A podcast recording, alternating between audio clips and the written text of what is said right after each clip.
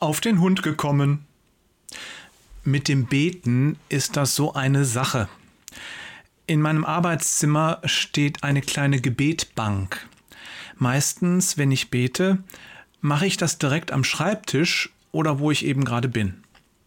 Andererseits habe ich die Routine, dass ich jeden Morgen vor dem Schreiben, also gerade eben erst wieder, auf dieser Bank für fünf Minuten um Segen für diesen Newsletter bete. Und ich weiß gar nicht, ob das gut ist. Natürlich, Gott will, dass wir beten.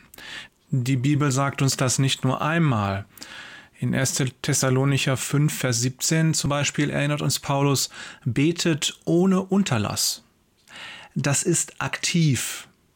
Wir sollen beten, mit Gott reden, die Dinge mit ihm bereden, mit ihm leben, ihn einbeziehen in unser tägliches Leben. Gott möchte, dass wir unseren Alltag mit ihm teilen. Warum möchte Gott, dass wir uns an ihn halten wie ein Küken an die Henne? Weil er uns kennt und weil er uns liebt. Er weiß, dass wir ohne eine enge Beziehung zu ihm verloren sind. Beziehung wächst und wird eng und vertraulich durch Gespräch. Und beten ist Gespräch. Nur dass dein ganz spezieller Gesprächspartner Gott ist. Durch Jesus macht Gott es möglich, dass wir Beziehungen zu ihm haben können. In Jesus macht er es uns leicht, diese Beziehung jeden Tag und in jeder Situation zu leben. Es ist leicht, mit Jesus zu sprechen, denn es ist leicht, Jesus als Person zu erkennen. Schließlich hat er mal als Mensch unter uns gelebt. Daran dürfen wir uns erinnern und wir dürfen uns vorstellen, er sitzt jetzt beim Beten mit uns am Brunnen und wir reden mit ihm wie damals vor einigen Jahren die Frau aus Samarien. Zurück zur Gebetbank. Das routinierte Beten am Morgen ist natürlich nicht verkehrt. Wichtig ist, dass ich mir immer wieder bewusst mache, dass ich damit nicht Gott einen Gefallen tue, sondern mir selbst. Und zumindest hoffe ich das, auch dir, lieber Leser. Mein Gebetswunsch, dass dieser Newsletter segnen möge, kommt aus tiefstem Herzen. Doch ich glaube, dass diese Art zu beten nur suboptimal ist, dass es besser geht. Ich glaube, es ist Gottes Willen, dass uns das Beten so selbstverständlich ist wie das Atmen. Und vor diesem Hintergrund überleg mal bitte, Wann hast du dich das letzte Mal zum Atmen zurückgezogen?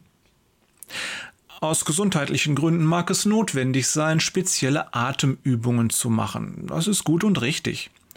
Doch kein gesunder Mensch trifft besondere Vorkehrungen oder legt bestimmte Zeiten am Tag fest, um zu atmen. Ich kenne auch keinen, der dazu eine bestimmte Körperhaltung einnimmt. Wir atmen immer. Morgens, mittags, abends, beim Gehen, beim Sitzen, Liegen, Arbeiten, Lesen, Faulenzen, Sport treiben, in der Badewanne liegen, allein zu zweit, in einer Menge, immer. Beten wir auch immer? Beten ist nicht anstrengend, es ist Sprechen mit Gott. Und es ist Zuhören, was Gott sagt. Das alles kann man nebenbei machen, so wie das Atmen. Lass uns das Beten zur zweiten Natur werden. Auf der Gebetsbank morgens mangelt es am Zuhören. Das habe ich zumindest bei mir selbst festgestellt. Ich muss mich immer wieder zwingen, still zu sein und die Gedanken auf das Zuhören zu lenken. Und ich habe festgestellt, dass das zu anderen Gelegenheiten nicht der Fall ist.